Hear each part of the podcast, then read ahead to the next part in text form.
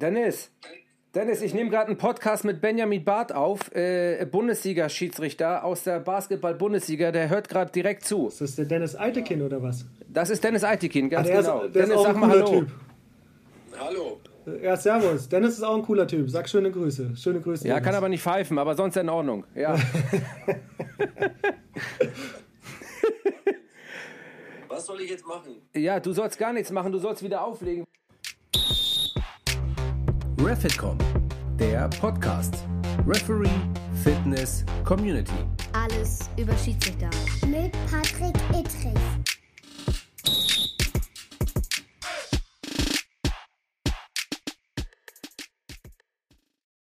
Einen wunderschönen guten Abend, guten Nacht, guten Tag, meine, liebe, meine lieben Freunde. Ich verspreche mich schon am Anfang, denn ich bin aufgeregt. Ich habe heute einen Basketball-Bundesliga-Schiedsrichter von der Easy Credit Basketball-Bundesliga bei mir zu Gast. Es ist der allseits bekannte Benjamin Barth. Und wenn man Benjamin so sieht, wir sind uns ja äh, via FaceTime verbunden, man ihn sieht und man mich sieht, dann könnte man ihm eigentlich empfehlen, ein paar Haare, weil ich gehe bald zum Friseur, von mir abzugeben oder ich nehme mich mal seiner Frisur an. Auf jeden Fall freue ich mich riesig, heute einen Basketball-Bundesliga-Schiedsrichter mit riesiger internationaler Erfahrung bei mir im Refitcom Podcast zu haben. Lieber Benjamin, äh, schön, äh, dass du da bist und schön, dass du mir wieder hältst. Hallo, grüß dich. Grüß dich, Patrick. Äh, Vergnügen ganz auf meiner Seite und äh, über die Haare können wir gleich reden. Aber eins vorweg, du darfst mich Benny nennen, weil so kennt mich die Welt. Äh, zumindest die Basketballwelt.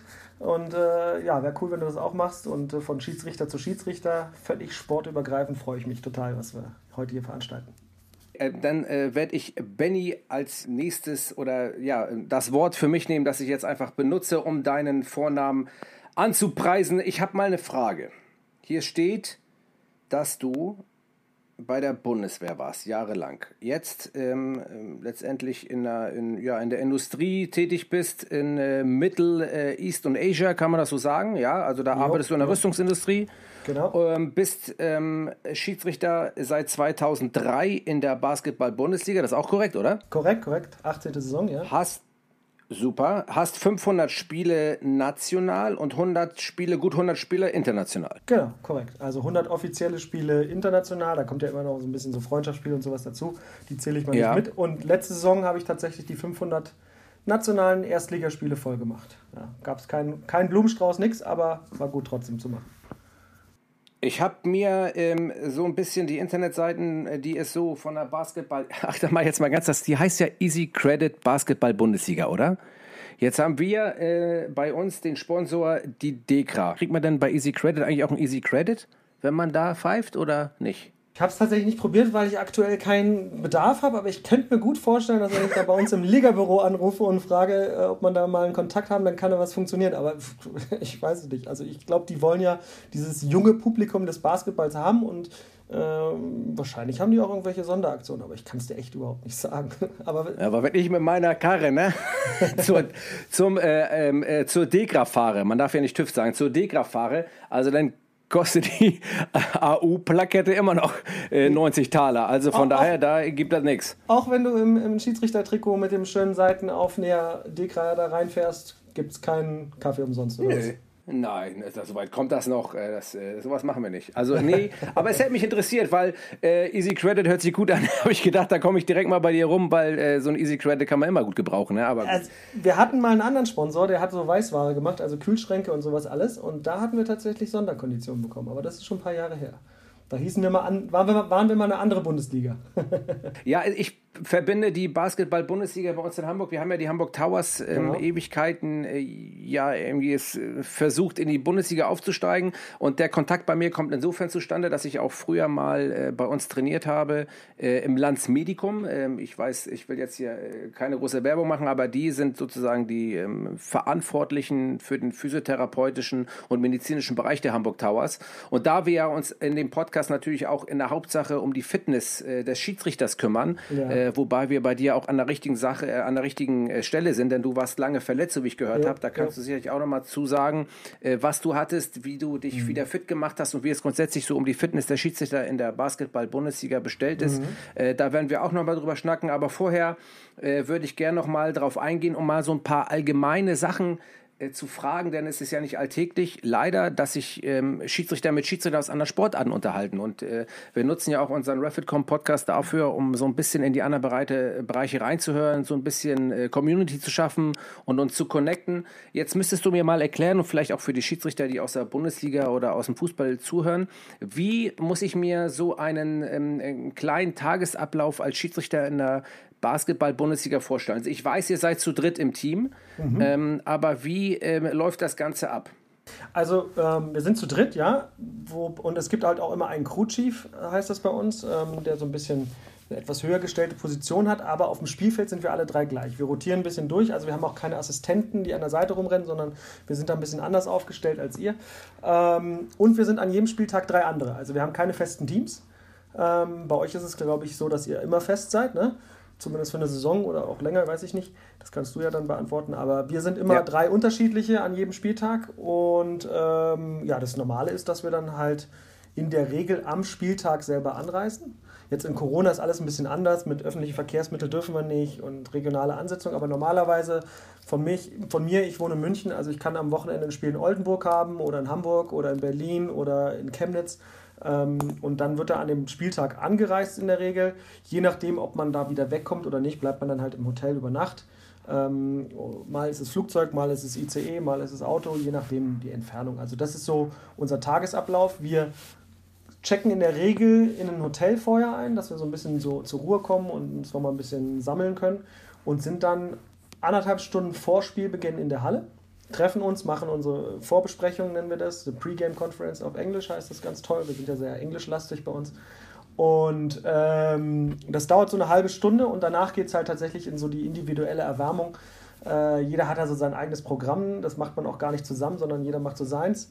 Bevor wir dann so zwölf Minuten vor Spielbeginn gehen wir erst raus aufs Parkett. Da stehen wir dann da, beobachten noch ein bisschen die Mannschaft beim Warm-up und dann beginnt diese Mannschaftsvorstellung, was bei euch ja auch dieses Einlaufen da ist und äh, sowas in der Art. Das beginnt bei uns so achteinhalb Minuten vor Spielbeginn und ja, dann geht es dann irgendwann los und dann dauert so ein Spiel. Es ist ja sehr viel gestoppte Zeit bei uns, aber alles in allem so eine Stunde 45 kannst du sagen, diese, diese vier mal zehn Minuten. Und dann gehen wir raus und dann, äh, ja klar, duschen, äh, was Kleinigkeit essen und so weiter da in der Kabine. Und dann haben wir in, ich würde sagen, 95 Prozent der Spiele haben wir tatsächlich einen Schiedsrichtercoach in der Halle oder vorm Fernseher, der mit uns direkt nach dem Spiel Videoszenen bespricht. Also wir haben alle ein iPad, ähm, was während des Spiels mitläuft, wo das Spiel draufkommt und wir können dann alles uns anschauen und machen direkt nach dem Spiel eine Aufarbeitung, sodass wir da in der Kabine bestimmt auch nochmal eine Stunde, also mit Duschen und allem drum und dran noch bleiben. Also so ist unser Tagesablauf. Das macht ihr also direkt nach dem Spiel in der Kabine. Auch Genau. zu Corona-Zeiten jetzt? Auch zu Corona-Zeiten jetzt der Unterschied ist, dass der Schiedsrichtercoach nicht mehr in der Halle ist, ähm, weil der nicht im Testregime sind. Wir Schiedsrichter sind ja alle auch im Testregime. Wir werden halt äh, Matchday minus zwei werden wir getestet und einmal die Woche mindestens. Also ähnlich wie bei euch, denke ich mal. Ich glaube, der Mensch, der dieses Hygienekonzept für euch geschrieben hat, ist derselbe, der es bei uns geschrieben hat und beim Handball. Ähm, und äh, da sind aber die Schiedsrichter-Coaches nicht drin. Die sitzen alle vom Fernseher, aber wir machen dann FaceTime, so wie du und ich jetzt, ähm, und sprechen. Wir sprechen dann über das Spiel. Und der hat auch schon, wenn wir in die Kabine kommen, haben wir eigentlich schon eine E-Mail, wo halt minutiös aufgezählt ist, was wir uns angucken sollen. Also es ist dann eine Handvoll zehn, manchmal sind es fünf, manchmal sind es zehn, je nachdem, wie das Spiel war. Und dann wird darüber geredet. Ja? Und äh, am Ende gibt es dann auch eine kleine Beurteilung, wie gut, wie die schlecht wir waren. Ja. So läuft das bei uns. Das ist so der Tagesablauf. Also ist schon ein paar Stunden in der Halle ähm, und mit Anreise drum und dran, ähnlich wie bei euch, denke ich mal.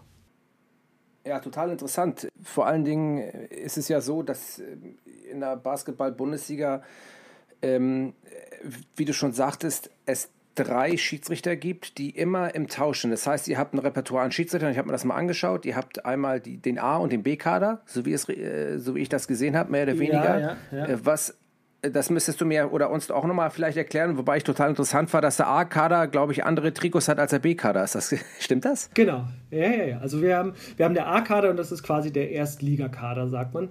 Ähm, und der B-Kader ist halt für die zweite Liga. Die B zweite Liga heißt bei uns Pro, Pro A oder Pro B. Äh, das ist so ein bisschen zweigeteiltes System. Ähm, aber der A-Kader ist für die erste Liga zuständig. Da sind wir, ich glaube, aktuell 31 oder 32 Leute.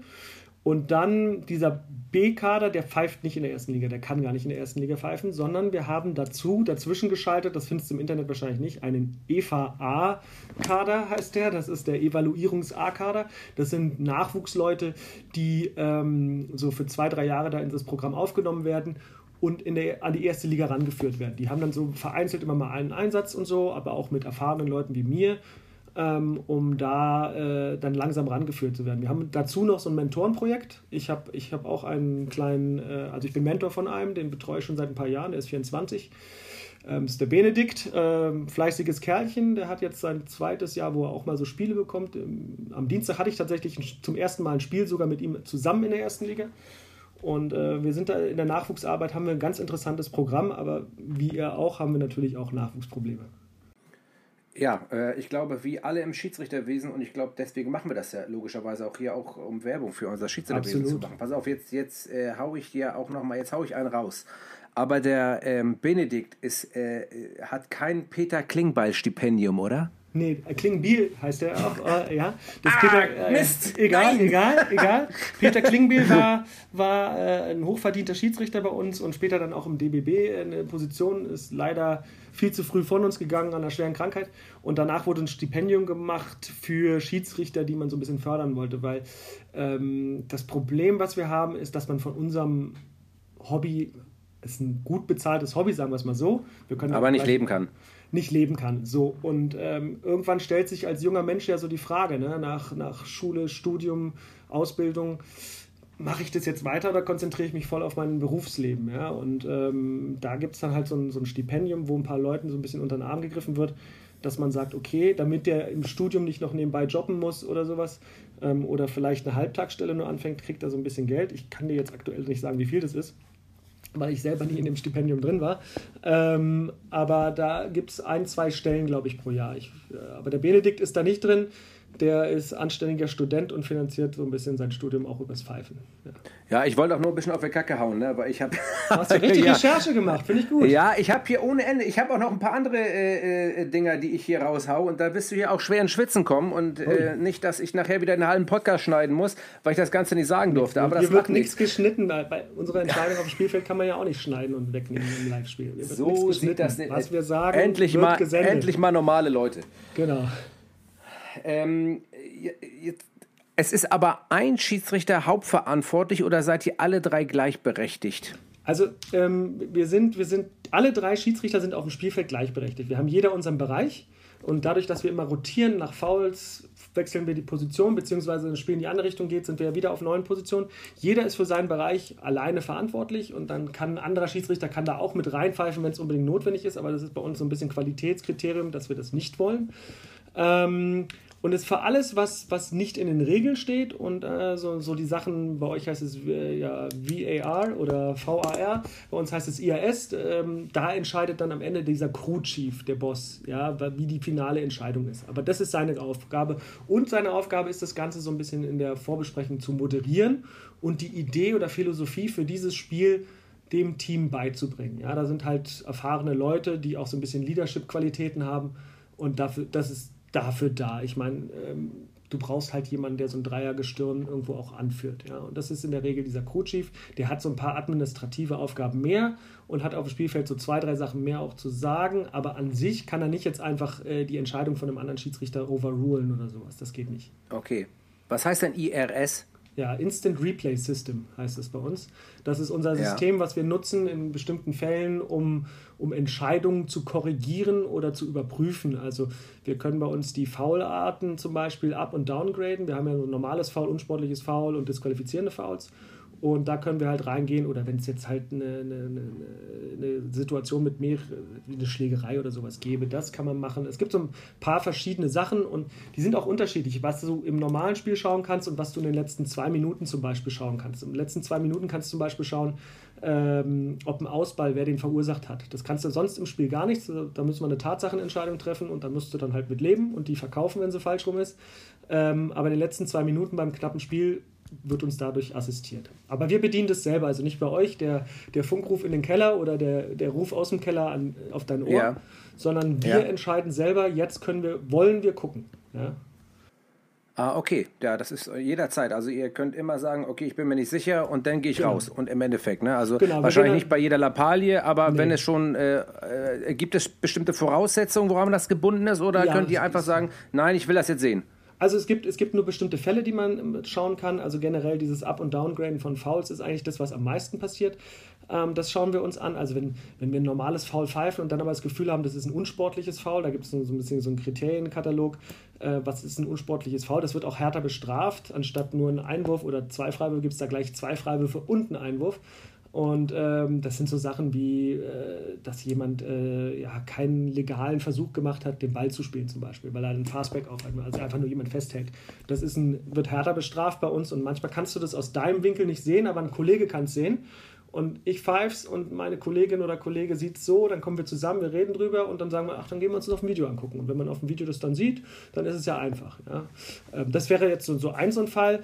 Auch ein klassischer Fall ist, ähm, wir haben ja zwei Punkte und drei Punkte äh, Korberfolge. Ne? Und wenn halt einer den Fuß auf der Linie hat, dann sind es nur zwei Punkte. Und manchmal siehst du das bei der Geschwindigkeit des Spiels nicht und das könntest du dann gucken. Also so einfache Sachen, ja, die auch äh, da gibt es einen Katalog mit Sachen, die man gucken kann. Man kann nicht alles gucken. Wir wollen ja dieses Spiel auch nicht dauernd unterbrechen, muss man auch sagen. Ja. Also viele Sachen, da hilft es, aber manchmal dauert es halt einfach auch zu lang. Also selbe Geschichte wie bei euch, glaube ich. Ja, klar, man will sicherlich auch die Nettospielzeit erhöhen, aber gut, wenn, äh, jetzt ist aber auch die Frage, kann denn der Spieler selber auch sagen, hör mal zu, ich war hier äh, nicht auf der Linie, das sind drei Punkte, das geht nicht? Nee, nee, also, äh, also grundsätzlich kann kein Spieler, also kein Spielbeteiligter, also weder Trainer noch äh, Spieler kann uns dazu zwingen, Video zu gucken oder nicht. Klar, wenn einer zu mir kommt und sagt, du, ich war als letzter dran, äh, die anderen haben Einwurf, dann nehme ich das natürlich auf, da gehe ich nicht mehr zum Video. Weil wenn einer, es gibt, es gibt einige Spieler, die sind so ehrlich, aber du weißt selber, es gibt auch die Pappenheimer, die würden nie irgendwas zugeben. Ähm, ähm, und dann hast du halt dieses Tool da reinzuschauen, ja. Total interessant. Äh, wo wir jetzt gerade bei Spielern sind, äh, wo du von Pappenheimern sprichst, würde mich mal interessieren, ähm, du hast ja auch den, bist du eigentlich Fußball interessiert oder affin oder juckt dich das gar nicht? Naja, ich bin fußballaffin. Ich bin auch ähm, äh, tatsächlich seit. Ich habe eine Zeit lang, äh, also ich komme ursprünglich aus Berlin, ich bin in Berlin geboren, lebe aber seit 2006 hier in München und habe mal drei Jahre in Bonn gelebt und seitdem bin ich äh, bei dem ersten FC Köln großer Fan.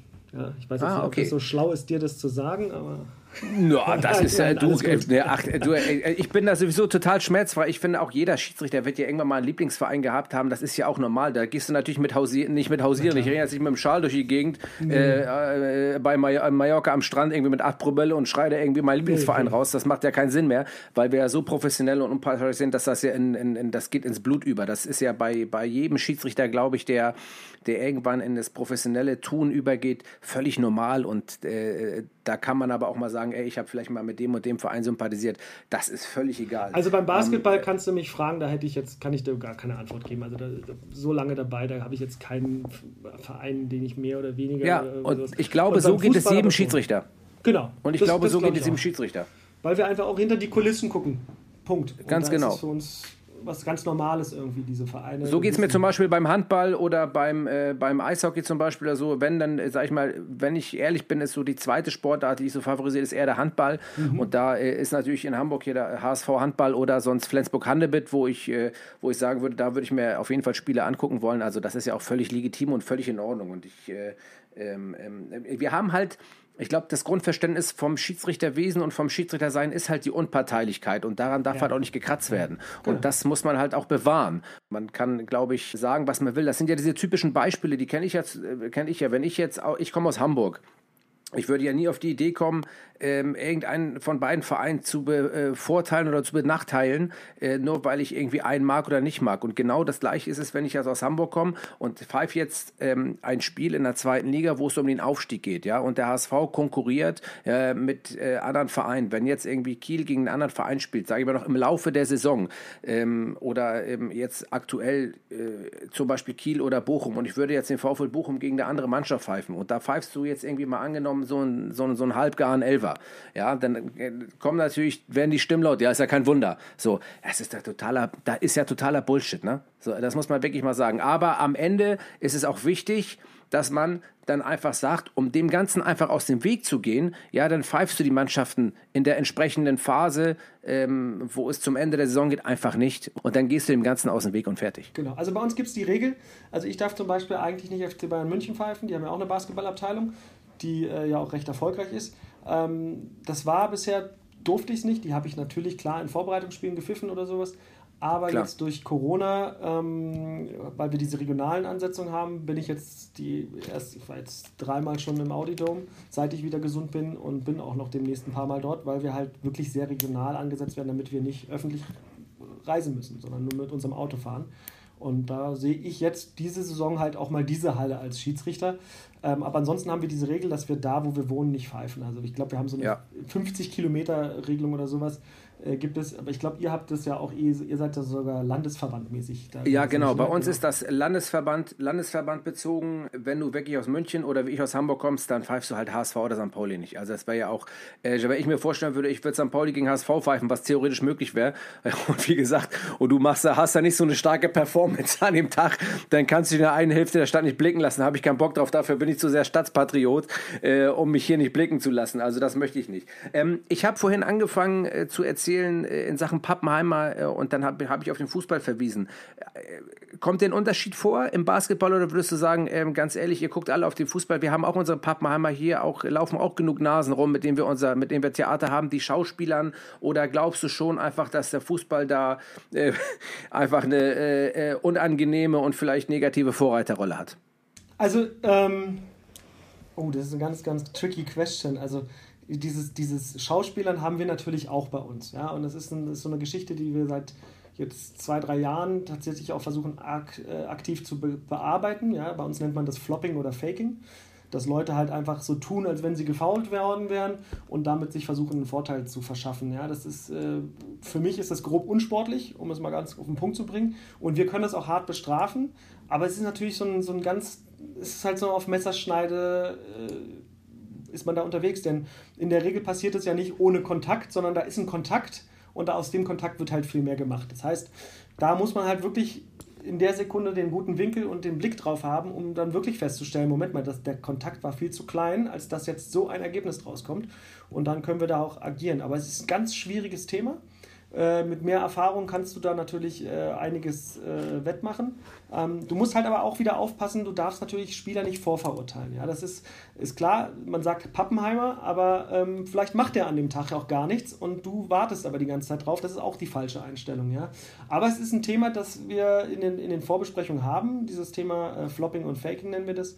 Ähm, und dann kann es durchaus sein, dass da auch mal ein Spielername fällt, aber es ist dann auch wirklich wichtig, dass wir eben nicht vorverurteilen, sondern tatsächlich warten, bis es passiert und dann uns darum kümmern. Und ich glaube, das ist in allen Sportarten so. Wir wollen das nicht haben, das ist unsportlich. Es ist am Ende auch, es bringt nur Ärger, ja. Und zwar nicht nur für Schiedsrichter und auch für Gegenspieler, sondern auch, ich glaube, auch für die Zuschauer ist es nicht schön. Ja, ich glaube auch nicht, dass die Zuschauer das haben wollen. Was mich halt einfach nur interessiert, ich glaube natürlich, dass im Fußball die größere Masse an Fans, die größere äh, Verbandsstruktur da ist, dass natürlich dementsprechend mehr ist. Aber ich glaube, in jeder Sportart, deswegen interessiert mich das einfach nur, weil es schimpfen halt immer alle auf den Fußball. Und natürlich ist im Fußball ganz viel, äh, ich weiß es ja auch, äh, gerade wo du gesagt hast, Kontakt, das finde ich ein total interessantes Thema, weil wir gerade auch in unseren letzten Online-Schulungen gerade auch was den Kontakt ähm, betrifft. Suche ich den Kontakt? Ist der Kontakt ursächlich für den Fall? Muss ich da Strafstoß pfeifen? Muss der Videoassistent eingreifen? Ist es klar und offensichtlich falsch? Und das sind die Punkte, die natürlich auch die Leute, ähm, die Leute einfach ähm, ja, aufregt in Teilen und das auch nachvollziehbar aufregt, weil äh, durch den Videoassistenten haben wir einfach eine Verschiebung der äh, der Klarheit meines Erachtens. Mhm. Früher hast du ohne Videoassistenten entschieden, pass auf, hier ist zwar ein Kontakt da, ja, aber für mich ist der Kontakt in dem Sech nicht ursächlich für den Fall, ich pfeife keinen Strafstoß. Und jetzt hast du vielleicht dasselbe Gefühl und dasselbe Sehen auf dem Platz, aber im Bild stellt sie das völlig anders dar. Völlig anders dar. Und dann kommst du teilweise nicht an dieser Kraft des Bildes vorbei, um zu sagen, ich muss ja trotzdem pfeifen. Und das sind echt teilweise auch für den Schiedsrichter und für die Öffentlichkeit nicht nachvollziehbare Dinge, die du auf dem Platz erlebst in deiner Erfahrung. Das, du redest ja auch von Erfahrung, du bist auch lange Jahre dabei, ich auch. Und ähm, da hast du dir auch eine Art, ähm, das soll jetzt nicht arrogant oder eitel klingen, eine Art Erfahrungsschatz durch Qualität Sonst würde man in dieser Liga ja nicht Pfeifen aufgebaut, um diese Spiele zu leiten. Und da haben wir natürlich ähm, immer noch einen Lernbedarf als Schiedsrichter, gerade in Verbindung mit den Videoassistenten, weil wir gerade echt eine, sag ich mal, eine echt schwierige Phase haben in der Bundesliga mit den Videoassistenten aufgrund der, sag ich mal, fehlenden Akzeptanz. Ja. Und das ist echt einfach ähm, gerade schwierig. Und ähm, ich versuche an allen Ecken und Kanten, wo es geht, immer dafür nicht nur zu werben, sondern auch versuchen zu erklären. Natürlich ist nicht alles Gold, was glänzt. Ich versuche einfach zu erklären und zu machen. Und da hilft es mir einfach auch, äh, äh, gerade mit dir jetzt auch ähm, ähm, oder mit anderen Schiedsrichtern zu sprechen, wie das gesehen wird, wie es in anderen Sportarten hat, ist nur der Fußball der Schlimme, der Bösewicht. Ähm, und das ist einfach wichtig, auch glaube ich, auch für die Leute, die das dann hören, zu wissen, nein, ähm, das gibt es auch in anderen Sportarten. Also ich, ich kann jetzt für meine Sportart erstmal was sagen und dann würde ich dein, deine Sportart da kommentieren. Ähm, also bei uns ist es ja so, wir lösen es selber aus. Und zwar wie du schon sagtest, man hat ein Gefühl durch Erfahrung und auch eine Philosophie vom Spiel, ja, und die ist nicht bei jedem Schiedsrichter gleich. Das gibt es bei euch auch. Ähm, und wenn ich dann was habe, eine Situation, wo ich merke, uh, das könnte aber auch anders sein, dann gehe ich mir das Video angucken. Also ich initiiere das, ja. Und, und in der Regel ist es so, dass ich entweder meine Entscheidung bestätige oder nachschaue und sie dann korrigiere. Ähm, und zwar mit mittels dieses Bildes. Und das ist eigentlich was Positives bei uns, weil wir gehen dann von dem Video weg und jeder auf dem Spielfeld weiß, ey, da ist jetzt die richtige Entscheidung getroffen worden. So. Und was ich, was ich bei euch so ein bisschen, als reiner Fernsehzuschauer muss ich ja ganz klar sagen, äh, so ein bisschen habe, ist, dass trotz des Videobildes die Entscheidung manchmal dann nicht gut erklärt oder transportiert werden kann. Ähm, oder, oder vielleicht auch, ihr kriegt das Signal und dann gehst du selber nochmal gucken und hin und her und dann bleibt es aber trotzdem anders und da fehlt so dieses Instrument nach außen, das zu erklären. Und das können eure Kommentatoren manchmal auch, glaube ich, gar nicht. Und was ich halt genial fänden würde, ja, ähm, gut, ist aber auch wieder typabhängig, weil ich es auch gerne machen würde, ist wie beim American Football, ich stelle mich hin und drücke auf den Knopf und erkläre es halt nochmal, ja, so per Mikro, äh, Außenschallanlage. Ähm, ob das so gewollt ist, ist eine andere Frage, aber das ist, glaube ich, bei euch so, so ein Problem, dass die, die Sache dann nicht gleich so ganz rüberkommt und bei euch ist halt, ihr habt zehnmal mehr Zuschauer, wenn Stadien voll sind, als wir in der Halle ihr habt vom Fernseher keine Ahnung, wie viel das Multiplikationsfache habt. Und dadurch wird sowas ganz schnell emotionalisiert und geht los. Und dann die größte deutsche Zeitung macht natürlich auch noch ihr Ding draus. Ähm, da steht ihr natürlich unter einem enormen Druck. Und dann ist so ein neues Tool, weil es ist ja neu, dieses ganze Instant Replay, auch für euch noch, auch wenn es jetzt schon ein paar Jahre dabei ist. Für uns ist es auch noch neu, obwohl es ein paar Jahre dabei ist. Dann wird so ein Tool schnell zerrissen. Also wir waren am Anfang auch sehr kritisch damit und wir haben es auch die ersten Jahre immer wieder angepasst. Äh, mittlerweile ist es ein sehr gut akzeptiertes Tool bei uns. Und ihr habt da, da so ein Imageproblem gerade, weil halt auch immer noch Entscheidungen dann nicht geguckt werden oder sowas, komischerweise, wo ich das manchmal als Fernsehzuschauer nicht nachvollziehen kann. Aber ich bin mir ziemlich sicher, dass da, wenn du im Keller sitzt, du einen Grund hast, warum du nicht auf die Taste drückst, äh, beziehungsweise dein Kollege, der offen oder wenn du selber auf dem Spielfeld rumrennst, auch einen Grund hat, warum man nicht nachschaut. Ja? Und der, der Grund wird der wird nicht sein äh, qua eigener äh, Arroganz, sondern der wird natürlich auch an einem Kriterienkatalog festgeschrieben sein bei euch, aber der ist wahrscheinlich nicht bekannt. Also der allgemeine, der ist euch bekannt. Und das kann natürlich sein, dass das ein Problem ist. Weiß ich aber nicht. Ja, ja, ja, äh, definitiv. Ähm, wo ich gerade, bevor ich äh, das vergesse, noch zwei Fragen habe. Du redest, äh, hast von Transparenz gesprochen, die Entscheidung nach außen zu verkaufen. Da kann ich dir gleich sagen, was noch eine Schwierigkeit dabei ist. Aber wie macht ihr das denn? Also ähm, in der Bundesliga ist es so, wir gehen, wir gehen zum Video und dann sieht ja, die, sieht ja der Kommentator, sieht ja, dass, dass, äh, ähm, dass, dass wir was nachschauen und der weiß eigentlich auch, dass es die Szene direkt davor war, weil wir, weil wir können nicht ewig noch weiterspielen, sondern wir haben, meistens haben wir eine Entscheidung und dann steht ja bei uns die Uhr, mit jedem Pfiff wird ja die Uhr angehalten und dann gehen wir gleich gucken. Also weiß der ganz genau, das war's und der sieht dann auch, bei sich, der spielt bei sich die, die, die Slow-Mos ein und dann kann er damit diskutieren vom Fernseher, sage ich mal. Äh, als Kommentator, der hört nicht, was wir sagen oder sowas. Und wir machen ja sowas nach jedem Foul. Wir zeigen ja zu unseren Kampfrichtern das an. Also wir zeigen, weiß ich, die 15 halten, zwei Freiwürfe, solche Geschichten. Und wenn wir dann diese Entscheidung verändern, zeigen wir die neue Entscheidung auch wieder nochmal ganz klar an mit unseren Handzeichen. Und dadurch hat halt dieser Kommentator auch die Möglichkeit, das dann wieder weiter zu transportieren, beziehungsweise auf dem Bild ist es ja auch da. Ähm, Im internationalen Basketball ist es sogar so, ähm, wenn wir dann zum Tisch gehen und uns das anschauen, da sitzt ein Operator tatsächlich da. Ist also, der ist kein Schiedsrichter, sondern der bedient nur das Gerät. In der Bundesliga bedienen wir das Gerät selber. Und der tippt auch gleich ein, welcher Fall das ist. Also die Schiedsrichter überprüfen Zweier- oder Dreipunktwurf. Und das sieht natürlich dann, das wird auch direkt im Fernsehen eingeblendet. Ähm, und das ist halt wieder Transparenz. Und äh, ähm, da sind wir auch noch in den Kinderschuhen, sage ich mal, aber so arbeiten wir. Und das ist, das mhm. ist glaube ich, ganz cool. Dadurch können die, können die Kommentatoren das auch entsprechend verwerten. Ja. ja. Ich werde die Schwierigkeit bei uns ähm, erklären. Ich glaube, äh, man darf auch die Sportarten nicht vermischen ähm, äh, was diese Problematiken betrifft. Ich glaube, das ist ein elementarer Punkt, was viele auch nicht verstehen. Ich kenne ja, bin mit Moritz Fürste ja befreundet, der im, Hand, äh, im Hockey ja äh, aktiv ist und mir auch immer versucht zu erzählen, wie toll das alles im Hockey läuft. Ähm, ich ihm aber auch versucht zu erklären, dass das immer nicht vergleichbar ist, weil mhm. ähm, äh, es gibt die Kriterien, ich nehme jetzt mal äh, so ein Super-GAU-Beispiel oder einfach, das war letztens auch schon wieder der Fall.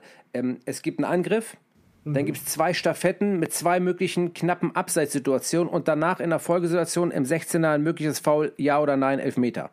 Jetzt läuft das Spiel aber weiter. Der Schiedsrichter hat es nicht gesehen. Jetzt überprüfst du, ist es ein Foul.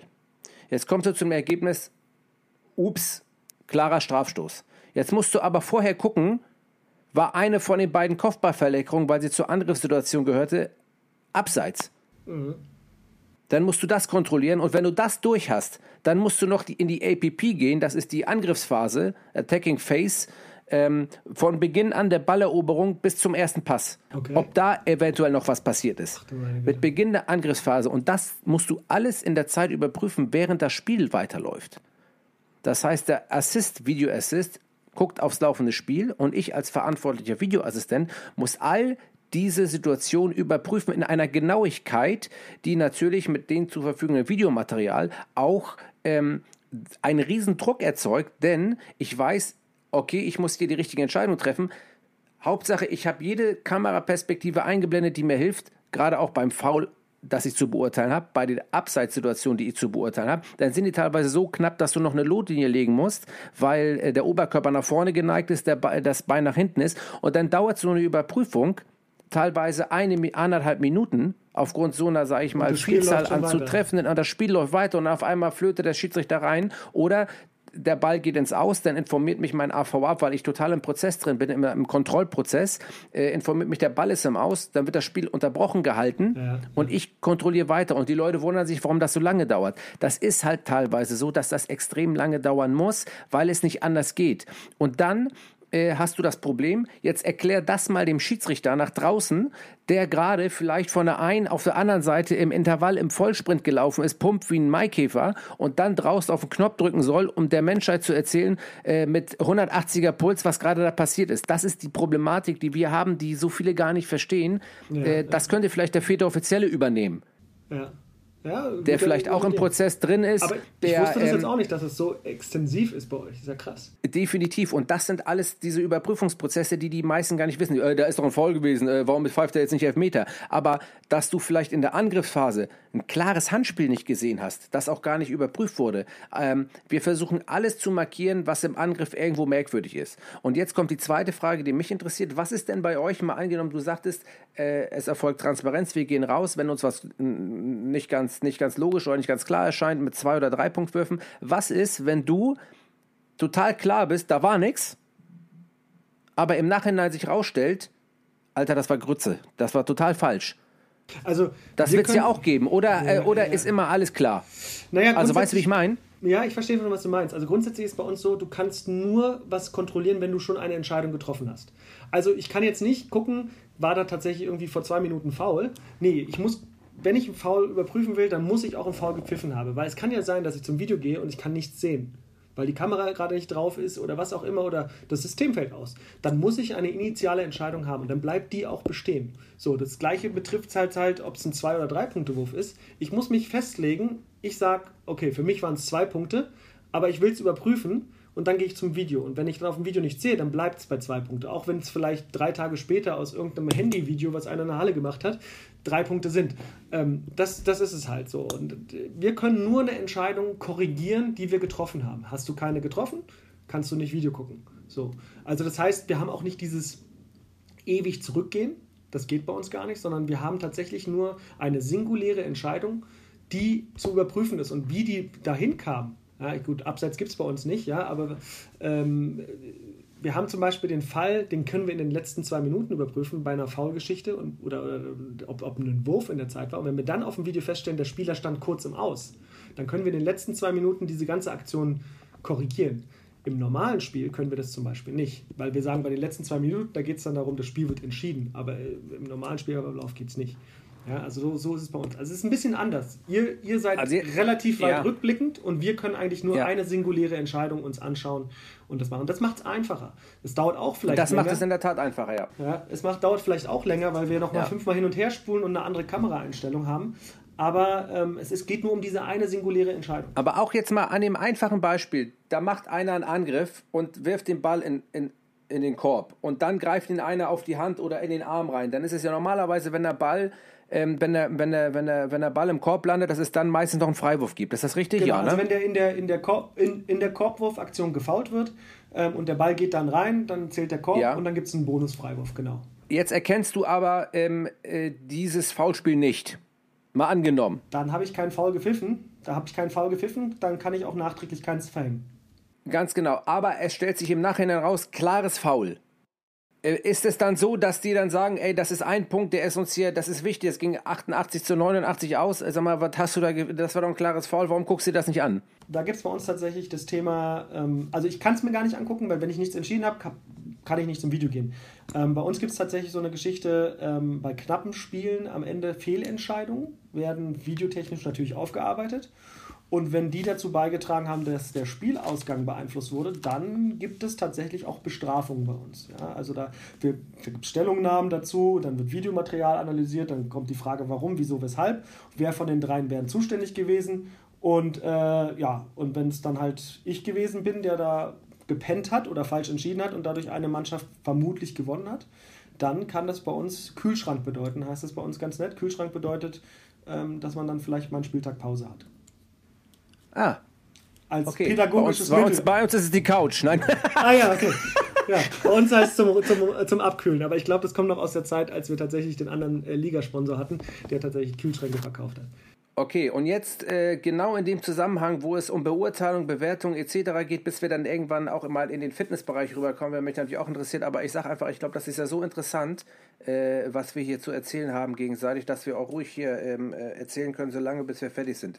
Jetzt geht es nämlich los. Und zwar, das ist der Teil, den ich vielleicht rausschneiden muss. Das musst du mir sagen. Ich lese dir mal was vor, okay? Ja. Im Deutschen Basketballbund gibt es kaum einen renommierteren Namen als den von Dr. Winfried Ginschel. Zwölf Jahre lenkte der Mann aus Uffenheim, Mittelfranken, als Präsident die Geschicke des BBV. Du weißt, worauf ich hinaus will?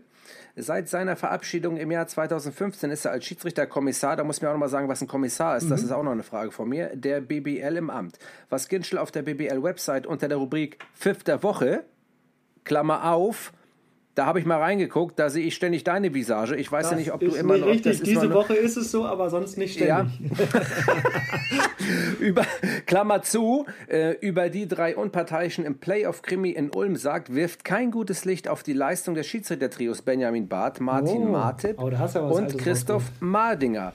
Ja, Siehe auch im Wortlaut. Achtung, die in dieser Szene, äh, Szene verhängten technischen Fouls erfüllen weder inhaltlich noch von der Administration unsere Erwartungshaltung an die Top-Schiedsrichter in unserem Kader, heißt es. Bezüglich den Vorgängen, die sich wenige Sekunden vor der Halbzeit-Sirene ereigneten. Äh, so, und es geht nämlich darum, wie sich nun herausstellt, hat die Disqualifikation von einem Spieler, ich nenne den Namen nicht, eine noch größere Tragweite als bisher bekannt. Aufschluss darüber gibt ein Interview mit dem so und so Coach direkt nach der Partie in den Katakomben der Ulmer Arena. So und so sagt im ersten Satz, dass er gleich am Anfang der Partie ein technisches Foul bekommen habe, was er akzeptiere.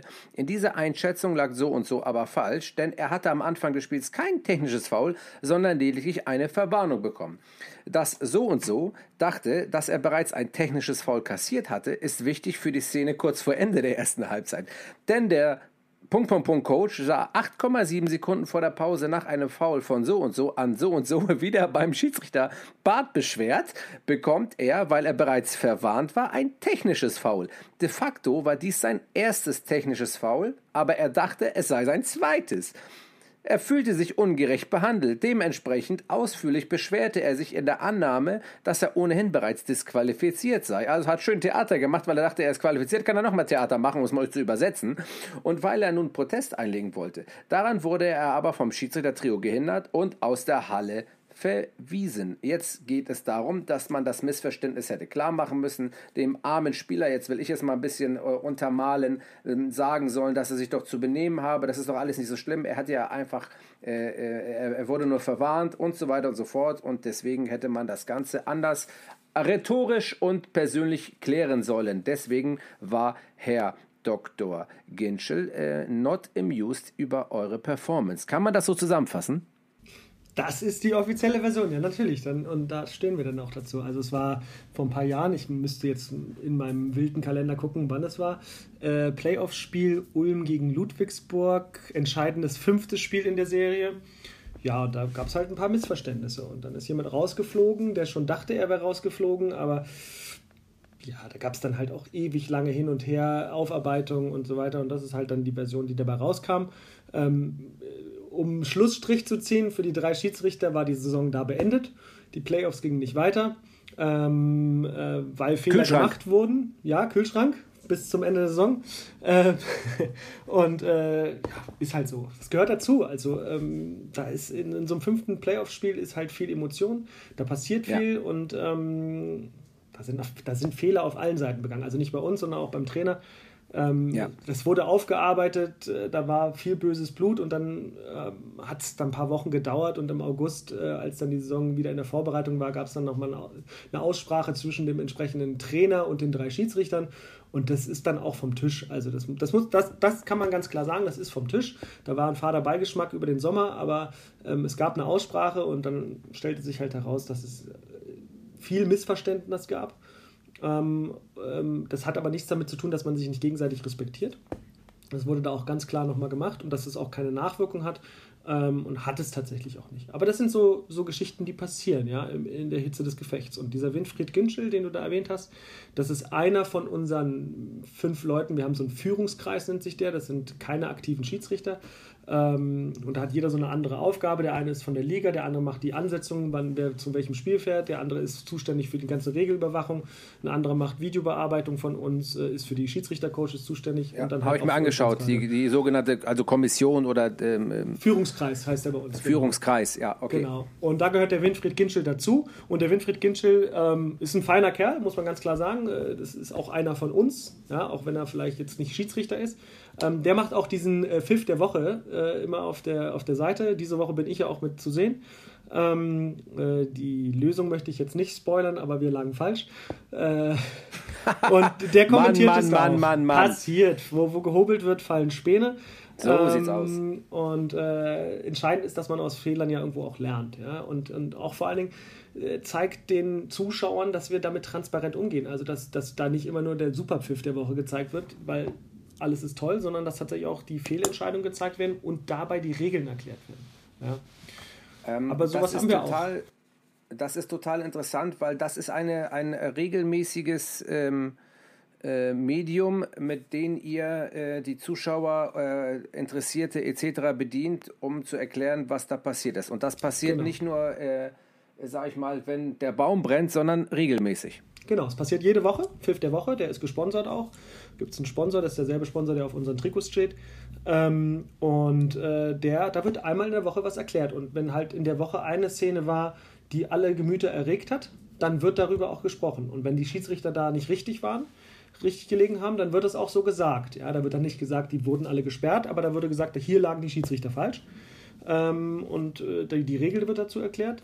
Ähm, aber auch der umgekehrte Fall, die Szene hat alle Gemüter erregt, aber die Schiedsrichter lagen richtig. Dann wird es genau so gemacht. Ja? Also da ist, da ist, das ist Transparenz und das finde ich auch gut so. Also es ist ein schönes Tool. Okay. Find ich finde ich, äh, ich finde das auch ein schönes Tool. Ähm, ähm, ich finde es, also das ist schon, es ist schon sehr interessant. Ich will es mal, mal so ausdrücken, weil ähm, jetzt bei uns im Fußball, wir sind ja äh, 25 Bundesliga-Schiedsrichter, das sind ja auch alles Alpha-Tiere und äh, Persönlichkeiten. Und äh, wenn man jedes Wochenende da irgendeinen, sage ich mal, gefühlt auseinandernehmen würde, ich weiß nicht, ob das so auf Gegenliebe stoßen würde, aber ich finde es äh, find's interessant. Vor allen Dingen, weil ja auch auch dann aus der sogenannten aus eurem Führungskreis ja dann auch öffentliche Kritik kommt ähm, zu den Entscheidungen, äh, die man ja auch dann aushalten muss. Ähm, wurde das vorher besprochen, dass ihr das so, Ja. so möchtet, so macht, äh, oder wurde das entschieden? Oder ähm, weil es würde mich interessieren. Ich finde, äh, jeder von uns, um das jetzt mal einfach mal festzuhalten, es gibt auch mal Phasen von Schiedsrichtern, auch ich hatte mal Phasen, wo, oder jeder Schiedsrichter hat mal auch in der Saison mal Phasen, wo er nicht gut ist. Das passiert einfach. Das hat andere, das kann viele Umstände haben. Ähm, und trotzdem muss man ja an dem Schiedsrichter festhalten, weil er dahin gekommen ist, weil er ja über Jahre lang Qualität erbracht hat und dahin gekommen ist. Und da muss man auch, das ist wie ein Spieler, der mal keine gute Phase hat. Und dann kann man natürlich auch über Fehler, die man macht, äh, reden. Ähm, ich finde aber, es gibt so einen gewissen Grad, der intern bleiben sollte und der nach extern, also der extern behandelt wird. Und da finde ich beim Pfiff der Woche, das könnte teilweise auch schwierig werden. Ja, voll deiner Meinung. Und als das eingeführt wurde vor ein paar Jahren, waren auch wir nicht immer Fan davon. Ähm, aber weil, weil halt wir auch die Angst hatten, dass immer nur das Negative gezeigt wird. Aber ich glaube, da ist ein ganz guter Mittelweg gefunden worden, äh, wo halt tatsächlich auch die kritischen Entscheidungen, die wir sehr gut entschieden haben, äh, vermittelt werden, weil das, äh, das sorgt ja dafür. Es wird auch keiner persönlich angegangen, es wird kein Schiedsrichter beim Namen genannt. Gut, jetzt der geneigte Zuschauer findet den dann trotzdem raus, das ist ja nicht das Problem. Aber er sagt, es wird gesagt, die Schiedsrichter oder der Schiedsrichter haben hier leider eine Fehlentscheidung getroffen und dann ist das so. Und dann wird halt vielleicht noch gesagt, wie die Entscheidung hätte sein sollen. Und dann war es das aber auch. Da wird jetzt halt nicht über die Konsequenz für den oder die Schiedsrichterin ähm, äh, gesprochen oder, oder namentlich gesagt, ja, Benny musste jetzt 18 Wochen in den Kühlschrank oder sowas. Ähm, das wird nicht gemacht. Und deswegen glaube ich, ist das Tool auch in Ordnung, weil es halt dann, da ist dann die Grenze. Ja, wenn, wenn, wenn das noch mit dranhängen würde, dann, was sich sicherlich Fans auch wünschen würden zu hören, äh, der ist jetzt gesperrt worden, ähm, wenn das da dranhängen würde, dann fände ich das Tool nicht mehr gut. Das, das muss man ganz klar sagen. Aber ansonsten muss Ja. man als Schiedsrichter, weil auf dem Spielfeld in der vollen Halle ähm, vor Trainern, die super erfahren sind und Spieler, die, die sehr gute Spieler sind, muss ich ja auch meinen Mann, Schrägstrich meine Frau, die Kollegin, äh, stehen, sondern wir müssen wir müssen es ja auch, ja, die müssen den, das au- aufnehmen, ja, und äh, das müssen wir durchdrücken teilweise, wir müssen es verkaufen, wir, müssen's, wir müssen damit leben, es ist unpopulär manchmal und trotzdem musst du da dann einfach das Fell haben, ja. Und du hast vorhin so gesagt, das sind, wir sind alles Alpha-Tiere und das ist bei uns genauso. Wir, Schiedsrichter sind eine ganz spezielle Art Menschen. Ähm, teilweise sehr egoistisch, teilweise egoman, doch aber wieder Teamplayer, Player, ne, weil wenn es um die Sache geht. Aber es ist schon was ganz Spezielles, was wir sind. Und jeder auf seine Art und Weise. Da, da ist auch nicht so, Benny Barth ist genauso wie Patrick Ittrich, weil wir beide Schiedsrichter sind. Nee, ist nicht so. Wir, ja, wir quatschen beide gern, wir erzählen viel, aber jeder hat eine andere Art, dieses Spiel zu machen. Und äh, auf eine gewisse Art und Weise müssen wir Persönlichkeiten sein. Und äh, deswegen gehört es auch dann dazu, dass wir mit Kritik umgehen. Ja? Und äh, die dann auch vielleicht ja berechtigt ist oder oft berechtigt ist, weil durch die Bilder wird es uns ja aufgezeigt heutzutage.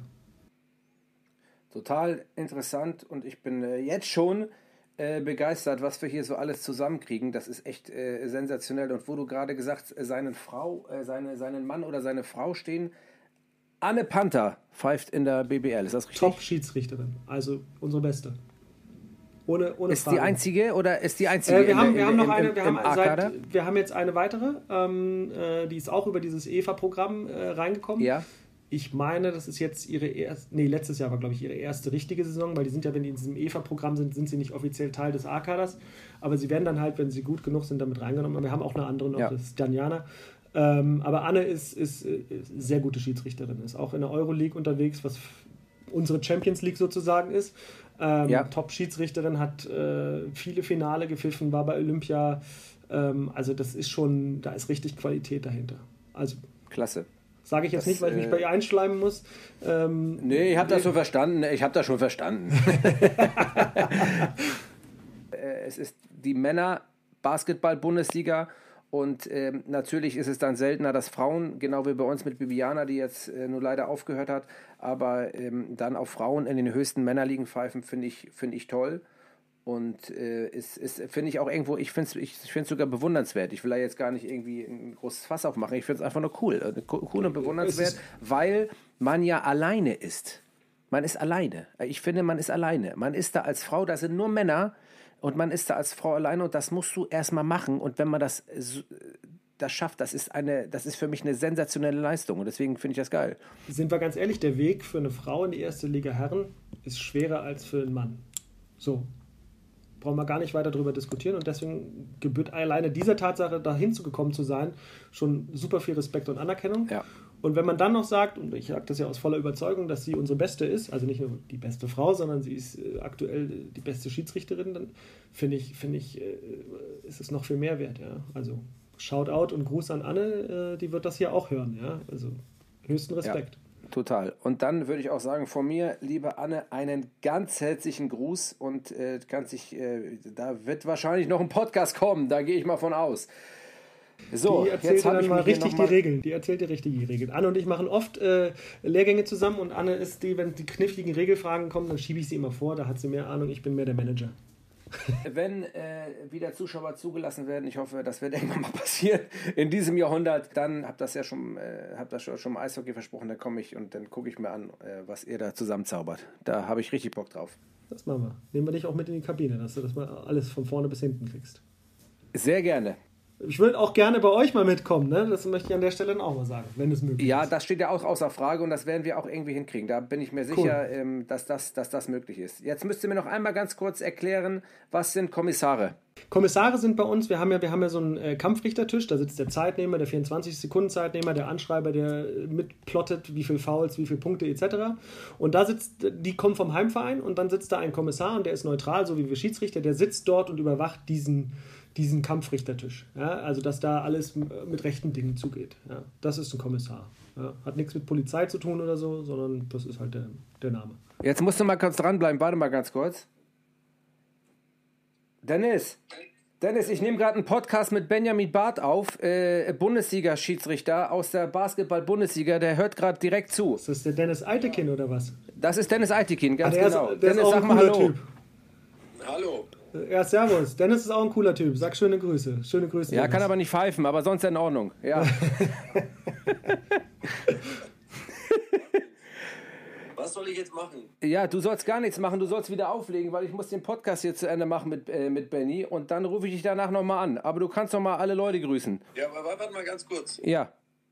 Ich hätte schon mal, also es ist ein Basketballschied. Ja, hast du eine Frage direkt? Dann hau rein. Ich habe schon ein paar Dinge gestellt. Erzähl. Äh, ähm, 500 äh, Spiele in der Basketball-Bundesliga, 100 internationale Spiele. Äh, einer der äh, besten. Okay. Ich hätte mal eine Frage. Wa- wa- Was müssen denn die laufen? Also für die Fitnesstests. Vielleicht muss ich da weniger laufen, dann kann ich ja Basketballschiri werden. Ah, ja. Also, pass auf. Äh, unser Fitnesstest zweimal die Saison, einmal vor der Saison, einmal in der Hälfte der Saison.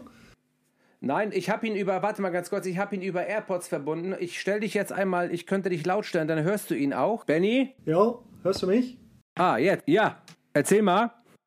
Jo, also pass auf. Wir haben, wir haben zwei Fitnesstests, einmal vor der Saison, äh, so wie ihr auch, und dann einmal zur Hälfte irgendwann kurz vor den Playoffs. Da laufen wir in der Halle so einen, so einen Shuttle-Lauf, der wird immer schneller, jede Minute, äh, zwölf, zehn Minuten lang. Das geht schon dann ordentlich ins Sprinten und äh, ansonsten haben wir natürlich ganz normal nur BMI. Da habt ihr beiden ja kein Problem, also könntet ihr auch bei uns mitmachen. Wir, Ja. sind, wir sind ein bisschen sprintlastiger, glaube ich, als ihr, also Kurzsprints. Ja. Aber von der Ausdauer müsstet ihr locker mithalten können. Dieser Shuttle Run, der ist 20 Meter, oder? Ja, 20, mal, 20 Meter, genau. Ja. Nee, da komme da komm ich nicht mit. Du hast, doch- hast doch lange Haxen, das müsste doch klappen. Ja, aber die Wende, die killt mich. Okay. Ich habe das fünf Jahre bei der UEFA gemacht. Ich bin, ich bin auseinandergebrochen fast. Ah, okay, gut. Aber du musst dir immer eins merken, Benny, totgesagte leben länger. Sehe ich ganz genauso, sehe ich ganz genauso. Ich habe noch einen Spruch. Der einen hat er noch, der hat noch einen. Wa- Was hast du noch für einen Spruch? Äh, will der immer Single sein? Ne. Was sagst du? Schau dir den, schau dir den Ittrich an. Der, der vergeht einfach nicht. Der ist, der ist wie Unkraut. Der, der kommt immer wieder. Ja. Sehr gut. Ja, das ist auch die perfekte Überleitung zum Fitnessthema, aber wir sind jetzt exakt ähm, genau da, wo wir sein sollen. Dennis, vielen Dank. Der Anruf kam zur rechten Zeit. Ich melde mich nachher nochmal. Alles Gute, Dennis. Macht es gut. Ciao, Benny. Servus, Dennis. Ciao, servus. Ja, siehst du, sensationell. Witzig, witzig. Ist gut, ne? Auch eine coole ist Socke. perfekt. Jetzt tue ich mir die AirPods wieder rein, damit ich dich besser verstehe und wir hier keine Rückkopplung haben. Und dann gucke ich mal, ob das äh, auch so funktioniert. Hörst du mich wieder? Genau. wunderbar. jetzt höre ich dich wieder. Jetzt ich wieder. Ja, Dennis auch eine coole Socke. Äh, Ich habe hab diese Doku über ihn äh, äh, sehr genossen, habe sehr gelacht, was da so abgeht. Ähm, kann auch was, der Kerl. Ja, Aber der- wie, wie, wie, wir es eben schon hatten, Persönlichkeiten. Ne? Also Ja. ist nicht in eine Form pressbar und ist auch nicht replizierbar. Also es gibt nicht 25 Dennis Eitekins, es gibt nicht 32 Benny Barts oder Anne Panthers oder, oder Patrick Ittrichs. Das ist so, wir sind halt Persönlichkeiten und das ist, glaube ich, auch das, was, also klar wollen die alle immer dieselbe Entscheidung haben bei immer derselben Szene, aber ich glaube, diese Persönlichkeiten, die wir da sind, das ist auch gewollt. Das gehört auch mit zu dem ganzen, ganzen Produkt. Definitiv. Und äh, genau das ist es. Und ich glaube, dieses und das, was mir auch wichtig ist, ist, dass dieses Produkt Schiedsrichterei auch transparenter und besser und vernünftiger und in einer anständigen Form und coolen Form nach außen getragen wird, dass die Leute auch verstehen, äh, was wir für Typen sind, damit äh, da ein bisschen mehr Flow reinkommt in die ganze Absolut. Geschichte.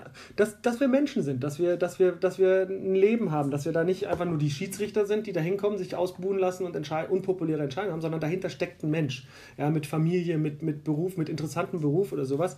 Und der, dass der auch Humor hat. Ja? Und das ist nämlich eine Sache, die ich mir übrigens notiert habe, was ich dich fragen wollte, beziehungsweise wen du von mir grüßen sollst, bitte, Ja. ist dein Assistent, der Sascha. Ein großartiger Typ. Also ich muss so lachen, wenn ich ihn manchmal im Fernsehen sehe. Und äh, es gibt ja auch diverse Fanseiten oder eine Fanseite im Internet habe ich mal für ihn gefunden und auch Videoclips. Und er ist schon, er ist eine coole Socke, muss Ja, ich einfach der- sagen. Also den bitte ganz, ganz herzlich von mir grüßen. Und wenn wir es mal irgendwann schaffen, dass äh, ich mir ein Spielchen von dir angucke, dann freue ich mich auf ein Selfie mit euch. Ja, zusammen. da gibt es nicht nur ein Selfie, da wird es auch äh, zwei Bier geben, weil äh, das Sehr können gut. wir auch ganz gut. Da brauchst du dir keine Gedanken machen. Und das, ja, Sascha ist in der Tat wirklich auch ein, äh, ein unfassbar cooler Typ, ein hervorragender Assistent und ein, einfach ein geiler Typ. Und wie du schon sagtest, nicht in der Form pressbar, ähm, äh, nicht 0815, ähm, wirklich, wirklich, äh, wirklich ein geiler Typ. Und das ist, äh, das ist schon echt cool, dass ich mit ihm zusammen rausfahren darf. Das muss man ganz ehrlich sagen. Benny, ganz kurz. Dennis hat schon angerissen, äh, äh, eure Testform. Jetzt ähm, beantworte mir mal ähm, einmal für uns und für die ganzen Hörer logischerweise Referee Fitness Community. Äh, Fitness ist das entsche ist entscheidende Wort, worum ich mich auch kümmern möchte. Ich möchte die Schiedsrichter in allen Klassen ein bisschen besser machen. In der Fitness, was trainierst du in der Woche? Was musst du abspulen? Gib mir mal einen Überblick darüber, was du machst, wie du es machst und was, welche Voraussetzungen du erfüllen musst äh, oder für dich sogar möchtest. Also, ähm, wir kommen später vielleicht noch auf meine Verletzung, von der ich mich gerade so ein bisschen erholt habe. Deswegen hat sich mein Trainingsprogramm Ja. radikal geändert gerade. Ja. Aber grundsätzlich. Erzähl einfach durch.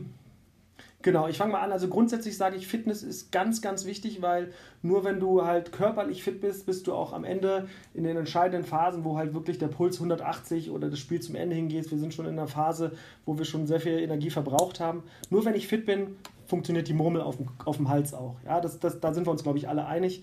Wenn ich, wenn ich nicht fit bin, kann ich keine guten Entscheidungen treffen. Dann ist nicht genug Sauerstoff im Hirn, dann kann ich nicht abrufen, was ich abrufen muss. Das heißt, Fitness muss da sein. Ja? Und äh, bei uns ist es halt so, wir haben relativ viele Sprints, schnelle Richtungswechsel, aber wir haben halt auch diese Ausdauergeschichte. Und ähm, wir, ich trainiere in der Masse eigentlich, hab, oder habe ich in der Masse eigentlich hauptsächlich Ausdauer trainiert, weil mein junger Körper, jetzt bin ich auch 42, so ganz jung ist er nicht mehr, Nee. aber äh, früher war es halt hauptsächlich Ausdauer. Ähm, aber ich habe mittlerweile auch gemerkt, dass ich halt dieses ganze Sprints, Drehung etc. deutlich mehr trainieren muss und dafür auch so ein bisschen so äh, ja, alles, was Core betrifft, ja, äh, stärken muss, um da auch weniger verletzungsanfällig zu sein. Ja? Und ähm, äh, da ist es nicht nur Training, sondern tatsächlich auch das ganze Thema Stretching. Ich habe äh, letztes Jahr mit Yoga angefangen. Das hört sich immer total witzig an, wenn Männer das erzählen, aber ich finde, es ist eine wahnsinns anstrengende Sache, die aber wahnsinnig viel an Flexibilität etc. bringt, die mir dann äh, in meinem Training beziehungsweise im Wettkampf, also auf dem Spielfeld, tatsächlich auch jede Menge bringt. Also das, das, das ist so meins. Also äh, wir haben diese Core-Geschichten, wir haben Ausdauer und wir haben das ganze Thema Dehnung, äh, ähm, Stretching, äh, einfach, das, was auch prophylaktisch ja irgendwo ist. Ja, das, sind so, das sind so meine Themen. Und ähm, von sieben Tagen in der Woche würde ich sagen, sind es zwischen vier und fünf, an denen ich etwas trainiere. Wobei das nicht jeden Tag das gleiche ist. Manchmal ist es höhere Intensität, manchmal niedrige Intensität. Hängt auch damit zusammen, wie ist mein Tagesablauf, was muss ich arbeiten, was muss ich nicht arbeiten, ist es ein Reisetag. Ähm, aber Klar. es muss was getan werden und je höher das Level, desto mehr muss getan werden, weil wir, wir sind halt auf einem Spielfeld mit Leuten, die das als Beruf machen die halt wirklich topfit sind und wir müssen auf eine gewisse Art und Weise dort mithalten können. Ja? Ähm, wir müssen nicht so gut spielen können wie die, aber wir müssen ausdauertechnisch dabei sein, wir müssen auf selber Höhe sein in, in der Sprintgeschichte. Äh, wir müssen Zwischenspieler gucken können und in einem Fastbreak, der von einem, einer Seite des Spielfeldes zur anderen läuft, muss ich da vorkommen, beziehungsweise muss ich dazwischen schauen können. Und das kann ich nur durch Training. Das kann ich nicht, weil ich bin toll und und so weiter. Ja. Also da, da ist eine Menge zu tun. Und ich habe es ja eingehend erwähnt, ich habe mich letztes Jahr verletzt. Ich hatte einen Knorpelschaden im Knie. Das war eine ziemlich böse Sache dann am Ende, wie sich es herausgestellt hat. Erst waren es nur Schmerzen und dann, als sie im Knie drin waren, haben sie festgestellt, da war ein Loch im Knorpel. Äh, dann wurde so eine Microfracture-OP gemacht, sprich das Loch wurde bearbeitet, aus dem Knochen angebohrt, reingelaufen und dann, äh, ich bin acht Monate ausgefallen ja, ähm, und habe Laufen jetzt gerade wieder neu gelernt und es sieht auch noch teilweise ein bisschen komisch aus. Ähm, aber da habe ich jetzt wieder was ganz anderes gelernt, ganz andere Kraft, äh, die Oberschenkel, die Unterschenkel, ähm, die Hüftstellung, äh, Sprunggelenke, ganz andere Sachen, auf die ich mich jetzt gerade konzentriere, nicht nur im Heilungsprozess, sondern auch jetzt prophylaktisch für die Zukunft, weil ich will das einfach nie wieder haben.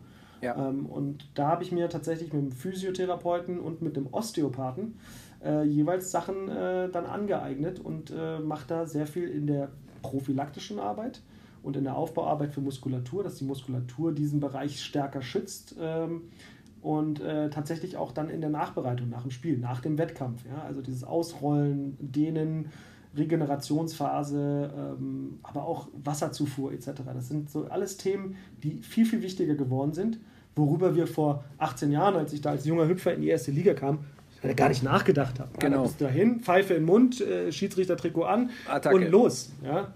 Und, äh, aber das, das geht so heute nicht mehr. Und das geht auch für die jungen Leute heute nicht mehr. Für die ist es genauso. Das, das Spiel ist so viel athletischer geworden, dass auch die Jungen, die neu kommen, ganz anders trainieren müssen. Und äh, dieses Wissen, dass, dass das so sein muss. Ja, das versuchen wir gerade den jungen Leuten jetzt immer früher beizubringen, dass wir sie dazu animieren, das auch so umzusetzen. Und da haben wir ein paar ja. echt gute Leute, die das auch schon umsetzen, ähm, wo wir Alten, in Anführungsstrichen, auch immer noch lernen können davon. Ja. Das ist, also für mich ist es, und deswegen ist dein Programm hier, Refit, äh, Fitnessprogramm, ähm, das ist unheimlich wichtig und es wird von vielen am Anfang der Karriere, glaube ich, unterschätzt. Ja. Aber je höher man kommt, desto mehr muss man tun, weil da sind halt Athleten, die da auch Geld mit verdienen, die das den ganzen Tag machen, die jeden Tag trainieren für diesen einen Wettkampf am Wochenende. Und wenn wir da mithalten wollen als Hobbysportler, ja, sage ich mal, äh, müssen wir einen ähnlichen Aufwand bringen.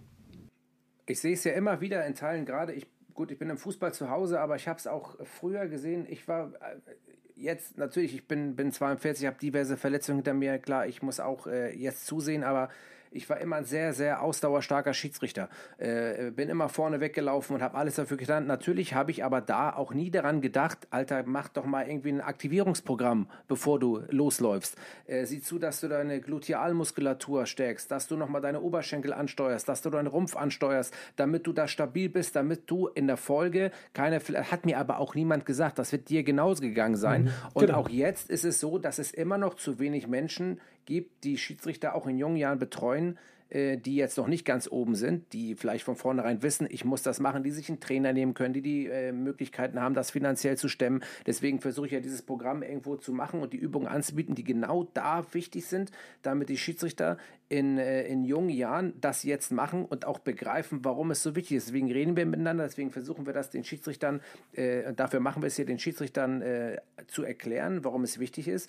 Und ähm, wenn ich aber trotzdem sehe, nicht nur, dass man aktivieren muss, dass man äh, gewisse Chorübungen, also Rumpfstabilität machen muss, sondern ich merke auch einfach, dass ganz viele Schiedsrichter auf der Strecke bleiben, weil sie nicht fit sind weil die denken, das kommt von allein, das kommt mir zugeflogen.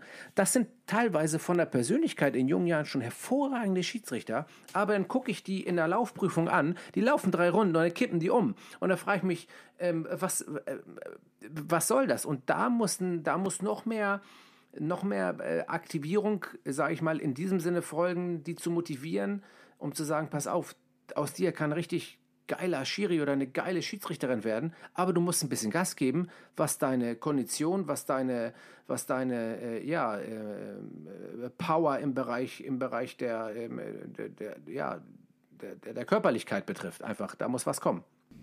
Ja, das ist ähm, tatsächlich, das, da fehlt an ganz frühen Stellen schon so der, der, die, die Hilfe dazu. Ja? Ich meine, äh, bei euch ist es genauso wie bei uns, dass äh, ähm, Schiedsrichter, wenn sie anfangen, sind es in der Regel Leute, die mal gespielt haben oder aktiv spielen sogar noch. Ja? Vielleicht nicht auf dem Niveau, auf dem sie dann pfeifen, sondern ein bisschen niedriger, aber sie spielen und deswegen ist eine Grundkondition da vom, vom Spielen und beim Basketball ist ja der Spieler auch selber sehr sprintstark ähm, und sprungstark und dann nimmt er das mit und das reicht. Ja? Aber je höher er kommt, dann reicht es irgendwann nicht mehr und die, die, ich sag mal, Awareness, die, die, das, das Bewusstsein dafür, ähm, das, das kommt dann auch erst durch externes Feedback wieder, wenn man dann auf Video gezeigt bekommt, ja, hättest du da gestanden, hättest du es gesehen. Ja. Ähm, oder wärst du am Ende nicht so ausgepowert gewesen, hättest du besser entschieden. Genau. Ähm, und das ist halt, das ist so ein Prozess, ja. Der fängt jetzt bei uns schon ein bisschen früher an durch diese Evaluierungsprogramme. Ich sprach ja vorhin drüber, da kriegen die schon relativ früh was mit. Aber am Ende des Tages muss man auch ganz klar sagen, jeder ist da selber für sich verantwortlich. Ja? Und äh, ähm, dem einen ist es, kommt Fitness zugeflogen, ja? das wissen wir alle, gerade in jungen La Jahren. Und der andere muss mehr dafür tun. Dafür hat der, ist der vielleicht mehr so der Manager-Typ auf dem Spielfeld, ähm, während der andere das wettmacht, weil er halt dasteht wie ein Baum und wie eine Eiche und dadurch halt schon viel macht. Also da gibt es ja auch wieder Unterschiede und deswegen gibt es auch dieses Gießkannenprinzip nicht so, alle machen Fitness, sondern wir müssen jeder individuell was machen. Du kannst jedem so einen gewissen Grundsatz machen, aber ich muss was ganz anderes machen als die Anne. Ich muss was ganz anderes machen als mein junger Benedikt, ja. ja. Äh, ähm, und aber da die Ausbildung zu geben, den Leuten zu zeigen, was ist möglich, was kann man machen. Und du kannst einfach Kniebeugen machen, aber du kannst auch andere Übungen machen. Ähm, das eine, das ist diese Varianz zu zeigen, ähm, aber auch das Bewusstsein zu schaffen, dass du etwas machen musst. Das ist, glaube ich, ganz wichtig. Ja? Da ähm, würde ich mir auch mehr wünschen bei unserer Nachwuchsarbeit. Ähm, aber ich glaube, das kommt jetzt auch so mehr, weil wir merken halt, dass diese Athletik immer mehr wird. Ja, ja das ist total interessant. Das hat sich wirklich, das ist wie so, ein, äh, wie so, wie so eine Rakete nach oben geschossen gefühlt, dass in den letzten Jahren einfach viel mehr, viel mehr Wert und auch zu Recht Wert auf diese Athletik gesetzt wurde. Und in jeder Sportart kann man fast schon sagen. Und das ist total interessant zu sehen ich meine, schau dir an, was, was die Spieler, also die wirklich Top-Spieler mittlerweile machen für ihre Körper. Also wenn du, wenn du dir anschaust, wie die, die haben ihr Vereinstraining und dann machen sie noch Individualtraining und noch zu Hause noch dies und dann kommt noch Biohacking dazu, Schlaf und Ernährung etc. Ja. Was da mittlerweile gemacht wird, um die allergrößte Bestleistung aus diesem Körper rauszuholen. Ich meine, deren Körper ist deren Kapital, klar. Ähm, aber dann muss man sich, wenn wir uns der Sache stellen, wir wollen das ja beurteilen als Schiedsrichter, was die machen auf Spielfeld, dann müssen wir uns dieser Sache ja auch irgendwo ein bisschen stellen und auch in die Richtung arbeiten. Wir werden niemals dieses Level erreichen. Brauchen wir auch nicht unbedingt, aber wir müssen, wir müssen da anders werden. Ja? Und äh, ich, ich bin ganz ehrlich, ich war nicht immer so. Also ich äh, vor ein paar Jahren, es gibt Bilder von mir, da habe ich deutlich Kilo mehr drauf, ähm, ähm, weil ich auch gesagt habe, das kriege ich ja mit Erfahrung, kriege ich das alles wett. Und dann kommt aber irgendwann so ein, so ein Prozess im Kopf, wo ich merke, es klappt halt nicht mehr. Und ähm, ähm, ja, und ich, ich habe mich in den letzten Jahren da komplett verändert nochmal ähm, nicht neu erfunden, aber komplett verändert und äh, bin dadurch halt auch wieder ein erfolgreicherer Schiedsrichter nochmal geworden. Also, weil die Fitness einfach kein Thema war, um das ich mir Gedanken machen musste, sondern, also ja. wenn ich ins Spiel reingegangen bin, ich wusste, ich bin jetzt warm, ich bin jetzt auf dem Punkt bereit, der Ball wird hochgeschmissen, dieser Sprungball, es geht los und ich brauche mir nicht Gedanken drüber machen, bin ich fit oder nicht, sondern ich kann mich auf meine Aufgaben konzentrieren. Und das kann ich aber nur durch dieses Selbstbewusstsein, dass ich fit bin. Das ist super erklärt. Äh, und äh, geht mir in der Tat genauso. Das Einzige, äh, was vielleicht du auch nochmal aus deiner Erfahrungsschatz ähm, in Bezug auf die Verletzung sagen kannst. Also mir geht es immer so, da geht es jetzt in den letzten Jahren immer mehr so, dass, ähm, dass je öfter man sich verletzt, desto mehr natürlich man auch Respekt, sage ich mal, hat, sich wieder zu verletzen. Ähm, ja, ja, das und dass man sagt, Alter, hoffentlich passiert hier nichts. So, und dass das natürlich nicht nur, man weiß, man ist fit, gefühlt, man ist körperlich geil drauf, aber man weiß, boah, ich habe hier schon zwei, drei Dinger hinter mir. Puh, Hauptsache, da passiert nichts. Das schwebt ja auch wie so ein Damoklesschwert gefühlt über, ähm, äh, über, über jemanden. Brutal. Und wenn jetzt so wie du zum Beispiel, ich habe ja auch drei Kreuzbandrisse und schon diverse Muskelverletzungen gehabt äh, und du jetzt ein, mit Knorpelschaden da, äh, sage ich mal, jetzt in der, in der Halle äh, eine Drehung machst, in die andere Richtung rennen musst, das musst du im Kopf für dich ja auch erstmal ausschalten beziehungsweise äh, hinkriegen. Ähm, wie, wie, wie machst du das oder hast du da eine Empfehlung oder sagst du, puh, äh, das ist echt ein hartes Thema? Also in den, in den acht Monaten, in denen ich, also OP und dann die folgenden acht Monate, in denen ich hart trainiert habe und gearbeitet habe mit Physios, ähm, da kommst du ja immer, das ist ja nicht ein steiler Weg nach oben, sondern es ist ja immer wieder so wellenförmig, aber auch immer irgendwie auf dem Weg nach oben und dann wurde auch mein Wiedereinstieg in die Liga immer wieder verschoben um einen Monat. Ähm, und es kommt, du kommst irgendwann an den Punkt, wo dir der Arzt, der Physio, der Osteo alle sagen, Benny, du bist fit, geh raus.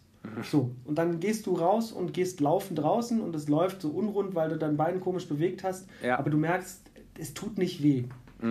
Und aber dann ist es nochmal, dann gehst du in die Halle und dann machst du Sprinttraining, ja, und dann merkst du auch, das geht, das ist alles gut.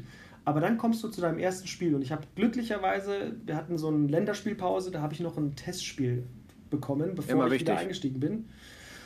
Ähm, ich sagte, ich war noch nie so aufgeregt vor einem, vor, einem, vor einem Spiel wie vor diesem Spiel, weil ich überhaupt nicht wusste, was ist jetzt. Weil du kannst ja trainieren, wie du willst, wie es dann im Spiel ist, ist nochmal was ganz anderes. Also habe ich meinem Kollegen gesagt, passt auf, wir sprechen jetzt über das Spiel und danach lasst mich bitte in Ruhe. Ich habe mir meine AirPods reingepackt, habe meine Musik zum Warmmachen gehört, habe meine Übung gemacht, habe mich selber in meinen Körper reingehorcht und bin dann rausgegangen und habe es gemacht und habe dann halt tatsächlich so Stück für Stück meinen Körper erkundet im Spiel. Und dann irgendwann habe ich so gemerkt, ey, es läuft, es läuft, es ist gut. Ja. Und dann nach diesem Testspiel war ich, das war wirklich Glückshormone, die waren da. Ähm, es läuft und dann habe ich gesagt, okay, liebe Bundesliga, jetzt komme ich wieder. Und dann haben sie mir auch gleich eine Handvoll Spiele gegeben. Und Europapokal kam dann auch noch völlig unerwartet. Ich musste dann noch nach Slowenien und nach Gran Canaria. Ähm, und, äh, aber ich bin aktuell immer noch ich bin körperlich vielleicht 100% da, aber im Kopf spielt eine ganze Menge mit. Ja. Ich erlebe mich, wie ich mich warm mache und stretche und so reinhorche in meinen Körper, dass ich in einem richtigen Tunnel bin und auch gar keine Augen habe für meine Kollegen. Was machen die gerade beim Warm-up? Die fragen mich vielleicht was, ich höre die nicht. Und ähm, weil halt ich diese 100% Garantie von meinem Körper an mich brauche, hier kann nichts passieren. Und dann im Spiel, wenn der erste Vollsprint kommt, der erste Fastbreak, die erste Drehung auf der Stelle, wenn die gut gelaufen sind, dann baut sich dieser Druck so richtig ab. Ja, Ja. aber es ist, ich brauche vom Kopf her extrem viel Zeit und da muss jeder für sich, glaube ich, so seinen Weg finden. Du hast es ja, hast ja gesagt, du warst ja auch ein paar Mal verletzt, also dich hat es ja wirklich oft getroffen.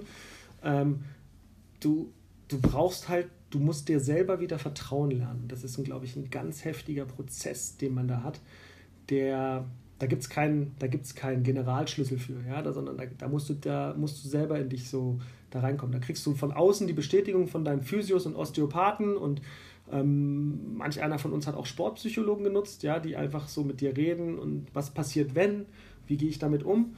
Ähm, und äh, das ist ganz wichtig, dass du da so ein Gerüst hast, ja, was ist, wie es ist. Und dann halt am Ende auch noch ein bisschen Hoffnung, ne, dass es funktioniert. Ja. Das muss man, ja klar, die Hoffnung stirbt zuletzt, ja. Und wenn es dann aber funktioniert, ist es, ist Ja. es mega geil. Also Ja. äh, ich bin jetzt, seit ich eingestiegen bin, hatte ich jetzt zwei Europapokalspiele und ich glaube sechs Erstligaspiele. Da kommt jetzt noch eine ganze Menge bis zum Ende der Saison. Ähm, und es wird mit jedem Spiel besser. Ja? Und ich habe das Gefühl nicht, dass ich mich verletzen kann mehr so richtig. Ja? Aber es ist trotzdem so. Es ist, ich bin in dieser 18. Saison teilweise vor normalen Bundesligaspielen aufgeregter als vor den Playoff-Spielen in der letzten Saison. Wahnsinn, oder? Ja, also Ja. da ist auch die Psyche, die macht da eine ganze Menge. Und ich habe mich genau. mit Spielern drüber untergehalten Ja. und die Spieler sind genauso. Also ein Spieler, der einen Kreuzbandriss hatte und wieder die ersten Male in, Klar. in, in den Wettkampf eingeht, der hat genau das Gleiche. Der will das nicht nochmal erleben. Ja? Und ähm, das gehört dazu. Da muss man sich wirklich ein schönes Gerüst und ein schönes Programm zurechtlegen und sich so positive Stimulanz über Musik oder runterkommen und was lesen. Ja. Äh, unterschiedlich. Jeder Ja, muss guter, man ausprobieren. Guter, ja? guter Tipp auch und ähm, das kann ich auch noch aus, einem, aus eigener Erfahrung auch noch sagen. Ähm, es kann dir das auch, es kann auch keiner nachvollziehen, der das noch nicht hatte. Da können auch zehn gute Genesungswünsche und zehn gute äh, Ratschläge, die bringen dich nicht Ja. weiter. Du musst deinen eigenen Weg finden und, ähm, und da muss man auch an die appellieren, die es noch nicht hatten und äh, auch äh, da muss man auch denjenigen in Ruhe lassen und versuchen, den auch zu motivieren und dann doch vielleicht aufzubauen äh, und zu sagen, da ist alles okay, das passt schon, macht immer keine Gedanken und ihn in seiner Vorbereitung auch in Ruhe lassen.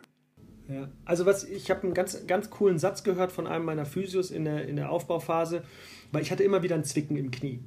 Und dann habe ich immer wieder mit ihm drüber gesprochen. Sag mal, ist das jetzt? Ich habe Angst, dass es doch nicht richtig ganz ist. Habe ich einen Zwicken im Kopf oder im Knie? Ja, ja, ja. Genau, und dann sagte er, sage ich so, wie, was für ein Schmerz ist es denn, wenn es doch noch Knorpel ist und was für ein Schmerz ist es denn, wenn einfach der Muskel und die Sehnen jetzt zu sehr beansprucht sind? Und dann sagt er, das kann ich dir nicht sagen. Ich sagte, du arbeitest doch nur mit so Leuten wie mir. Was ist denn? Und dann sagt er zu mir, du bist der Experte für deinen Schmerz und du bist der Experte für deinen Körper. Und das, das muss man sich so angewöhnen, dass man halt einfach selber reinhorcht und dann immer weiter ausprobiert und probiert und probiert und guckt, wo es ist. Da kann dir kein anderer sagen, es ist toll, es ist ganz. Also auch der Arzt kann es nicht. Der Arzt, der, der biegt am Knie rum und da horcht, knirscht oder knirscht nicht. Und der sagte dann halt, ja, okay, dir fehlen noch zwei, drei, drei Grad äh, in der Beugung oder in der Streckung. Ähm, und, und das war's. Und wenn du dann sagst, ja, ich habe da so ein bisschen Schmerz noch, und dann sagt er, ja, kann sein, kann auch das sein, dass es dein Leben lang bleibt. Ähm, aber so vom Großen und Ganzen ist es okay. Und den Rest musst du ausprobieren. Ja? Aber das ist, das ist ein elender Prozess, muss man einfach mal ganz klar sagen. Und bei dir, weil du ja viele Verletzungen hast, Hut ab, sage ich nur, dass du da dich immer wieder zurückgekämpft hast. Weil das ist schon, also ich weiß jetzt, wie es mit meiner einen Verletzung war. Ja, definitiv. Und das, äh, es ist ja so, man, man, ähm, man weiß auch, wofür es macht. Ich bin einfach ein unheimlich leidenschaftlicher Schiedsrichter und bin gerne auf dem Platz und genieße das total. Und ich möchte das ja, versuchen, so lange wie möglich zu machen. Weil, aber irgendwann, irgendwann kommst du, glaube ich, an einen Punkt. Ich, wie gesagt, ich bin keine 35 und 30 mehr. Da tust du das Gefühl so weg. Ne? Und auch da ist eine Verletzung kacke und schlimm. Aber je älter du wirst, desto schlimmer wird es einfach, weil du irgendwann ist es halt zermürbend. Also irgendwann sagst du, oh, alter Schwede nochmal und nochmal, aber dann hast du dieses eine Spiel nach der Verletzung, wo du wieder auf dem ja. Platz stehst und denkst, alter Schwede, da, genau. dafür mache ich das genau. hier. Wie geil ist das? Das ist doch selten mit den Leuten zu. Ich quatsche mhm. auch nämlich gerne mit den Leuten und, und mag so Spiele leiten und man, mir sieht man die Freude an.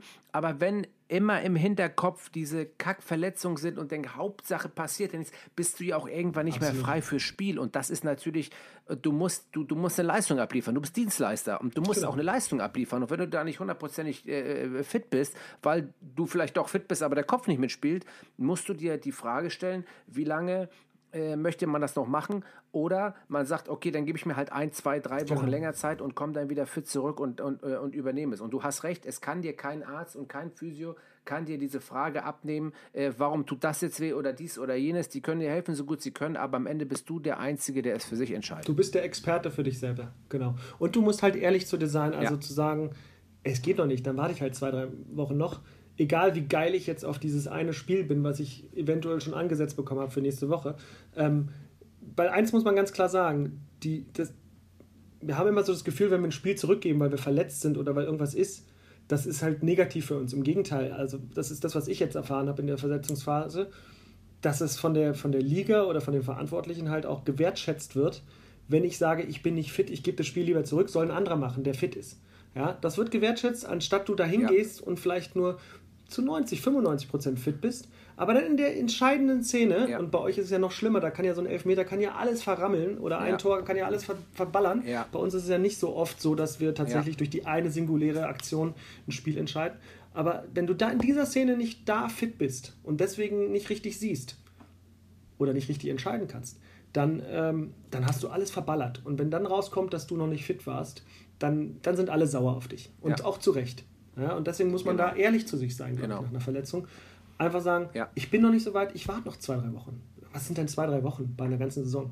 Oder bei noch vielen Saisons, die folgen. Ja, ja.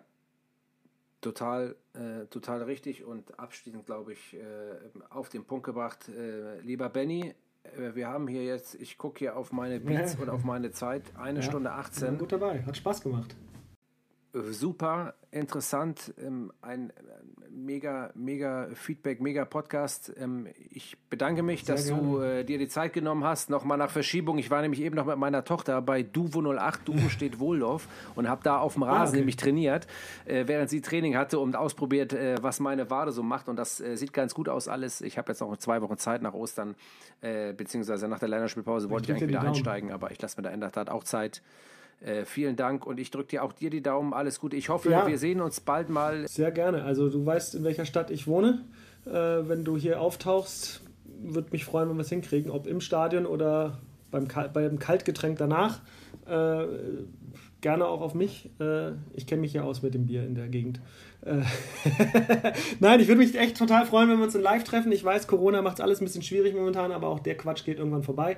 Wir haben irgendwann alle unsere, unsere Nadel im Arm und dann äh, nächstes Jahr hoffentlich auch die Stadien und Hallen und alles wieder voll und alles wird wieder irgendwo normal. Das ist, glaube ich, das, was wir uns alle, Schiedsrichter, Spieler, Trainer, Fans vor allen Dingen, wir alle uns wünschen. Ich glaube, das ist ein ganz cooles Schlusswort, dass wir hoffen, dass alles wieder so wird wie vorher oder vielleicht sogar besser. Wer weiß. Vielen Dank, Benjamin Barth, der BBL Easy Credit Basketball Bundesliga und internationale Schiedsrichter. Vielen, vielen Dank dafür. Äh, Benny, alles Gute und liebe Refitcom Freunde. Im nächsten Podcast habe ich einen Künstler für euch parat. Wer das ist, da könnt ihr gespannt sein. Aber erstmal vielen Dank fürs Zuhören bei Refitcom Referees Fitness Community. Bis dann. Refitcom, der Podcast. Referee Fitness Community. Alles über Schiedsrichter. Mit Patrick Ittrich.